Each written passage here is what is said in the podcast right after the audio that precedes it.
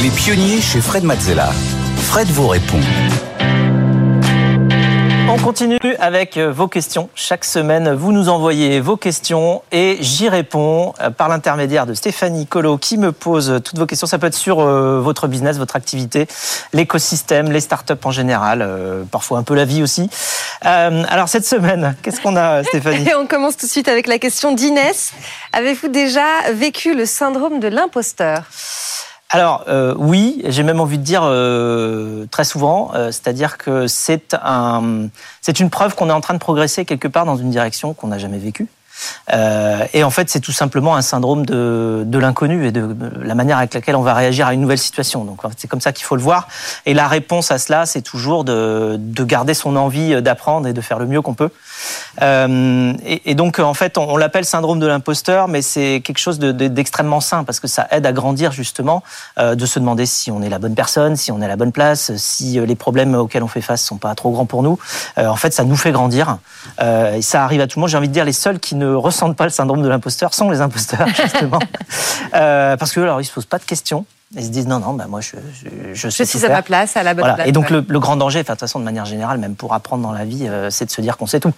Euh, la seule bonne manière pour apprendre, c'est justement euh, de comprendre qu'on ne sait pas grand-chose et de vouloir aller apprendre les choses d'après. Et donc c'est ça la bonne attitude pour progresser. Voilà. Et donc je me souviens d'ailleurs que j'avais un prof de piano qui m'avait alors ça, ça, rejoint un petit peu cette notion de pas connaître, qui m'avait dit un jour quand je, je, jouais un morceau de piano, enfin j'essayais de jouer un morceau de piano, j'y arrivais pas. Euh, C'était mon prof de piano jazz euh, qui s'appelait Claude Terranova, et j'y arrivais pas. Et il me dit, euh, il m'arrête un moment parce que je m'énervais un peu. Ouais. Il me dit, euh, Fred, je vais te dire un truc et je pense que ça va te servir pour toute ta vie. Il m'a dit, euh, quand on ne sait pas quelque chose, on ne le sait pas encore. Euh, donc avant de le connaître, on ne le sait pas, c'est normal. Et la différence entre je ne sais pas et je sais, ça s'appelle le travail. Okay. Donc tu vas retourner travailler et puis la semaine prochaine tu joueras ton morceau et ce sera bien mieux. Ce qui s'appelle un très bon conseil. On passe à la question de Victor. Quel rôle jouent les fondateurs d'une start-up dans l'épanouissement des employés au travail?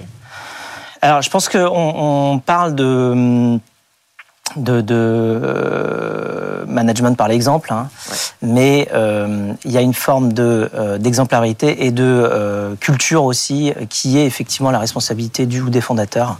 C'est-à-dire que, euh, bon, ça rejoint aussi d'ailleurs une grande citation de, Gandhi hein, qui dit euh, Sois le changement que tu veux voir dans le monde.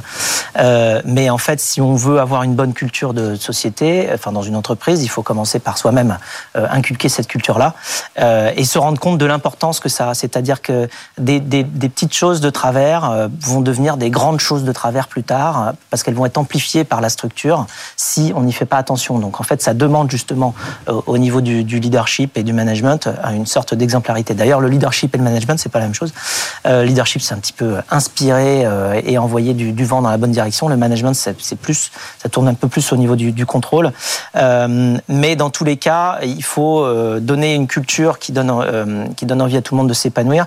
Et puis, il faut insuffler aussi la culture de la confiance dans l'exécution pour chacun, c'est-à-dire de la responsabilisation, de la délégation, euh, et, et, ne surtout pas être dans une logique de micro-contrôle. Euh, pour que chacun puisse s'épanouir dans une société, il faut que chacun ait ses propres responsabilités, euh, son champ d'action et euh, se sente libre justement d'agir pour le mieux. Et justement, la culture vient encourager cette liberté dans la mesure où ça donne non seulement de l'amplitude pour le faire, mais en plus quelques visions, quelques principes, quelques valeurs qui permettent à chacun d'exécuter en étant en adéquation avec la culture globale, c'est complètement différent des process. Dans une société, quand on met les bons euh, principes et les bonnes valeurs en place, on a, pas, on a besoin de moins de process, parce qu'en fait, chacun va appliquer euh, l'idée euh, de, de ce qu'il faut faire à sa situation, sans forcément suivre un process extrêmement détaillé. Donc ça, c'est très important. Voilà. Merci Après, il y a aussi d'autres... Ouais, je pense à Yvon Chouinard de Patagonia euh, qui, ah oui. qui parle du, du, management par l'absence et qui dit bon bah laissez vos employés euh, c'était let my people go surfing comme il disait donc euh, laissez mes euh, laissez tout, tout, tout le, tous les gens de ma société aller faire du surf c'est-à-dire que c'est important aussi de faire en sorte que tout le monde euh, ait des sas de décompression des activités passion en dehors du travail et reviennent au travail trois fois plus motivés que si, si on travaille trop et qu'on n'a pas de passion à côté. Hmm. Merci beaucoup Fred pour tous ces conseils finalement hein, à tous les, les, entrepreneurs en devenir. C'est la fin de cette émission, mais on se retrouve la semaine prochaine évidemment. À la semaine prochaine.